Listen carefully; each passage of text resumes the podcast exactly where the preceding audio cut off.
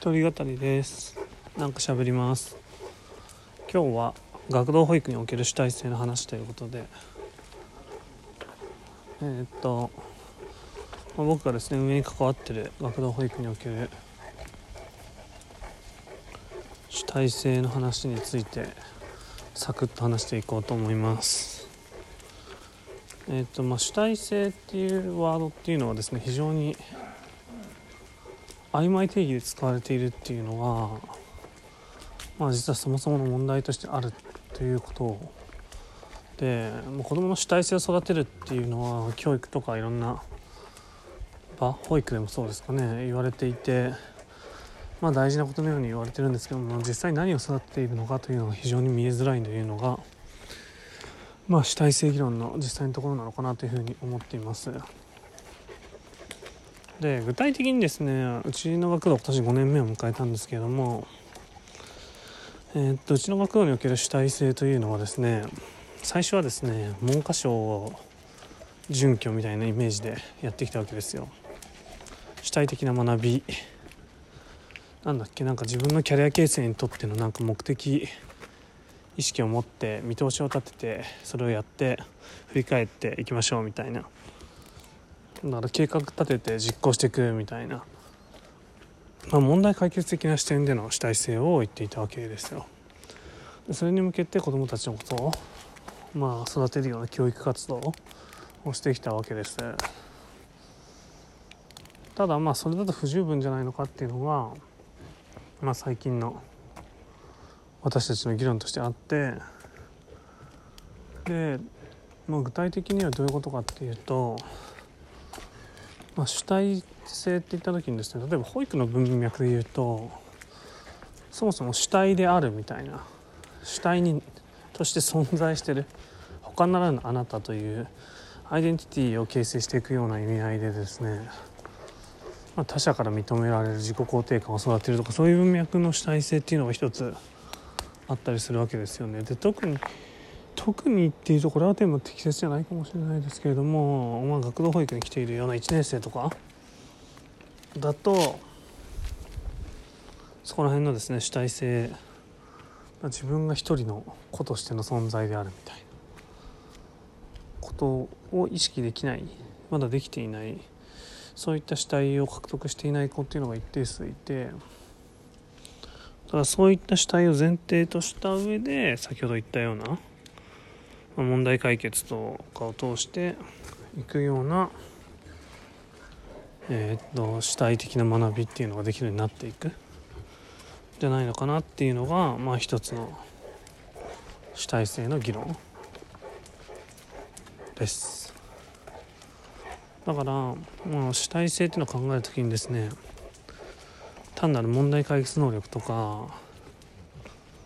うんまあ何ですかね。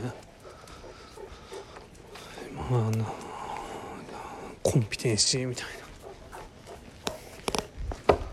そういった議論だけで主体性を語るじゃないよねっていうのはまあ一つ目のところ。これでまあ主体性っていうのはですね主体であるっていう主体性と主体になっていくという主体性の2つのですね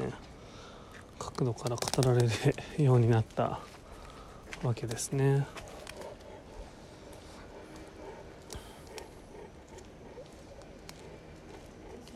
ただもう少しですねえー、っと例えば年齢のレンジを上げていくというか子どもたちのですね認知のレベルというか、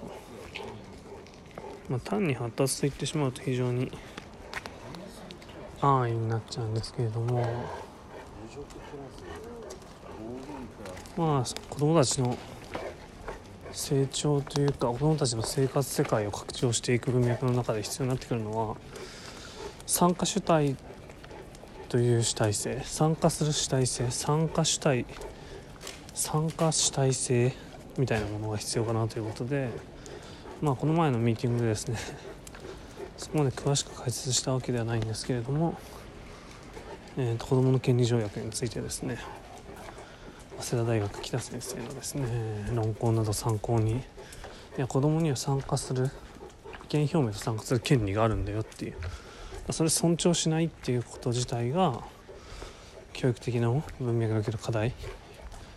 じゃあそれを実質化していく仕組みをどうするかっていうのはまた違う挑戦という話をしてですね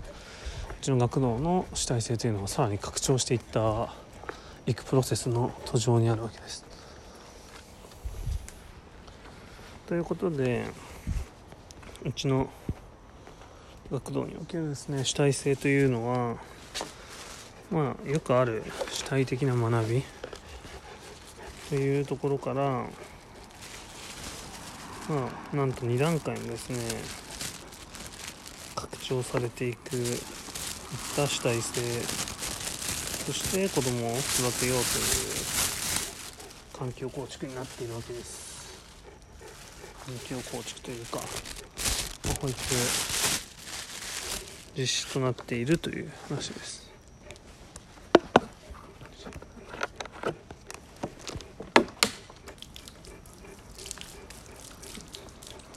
はい、おもちゃん、おさわり。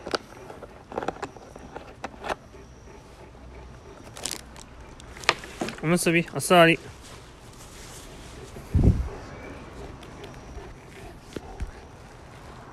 はい、偉い。はい。よ。し。ということで、まあ、主体性っていうのはですね、まあ、拡張していこうっていう話と同時にまあ世の中にあるこの主体的な学びとかいうのが非常にこう曖昧というかなんかフィーリング教育者のですね感性で使われているんでそこに枠作っていこうというのを学保育からやっていく。これ全然でも学童保育の特殊性じゃないと思うんですよね。教育全般に言えるようなうーん力だと思うんでそこは考えていきたいですよね。はい以上。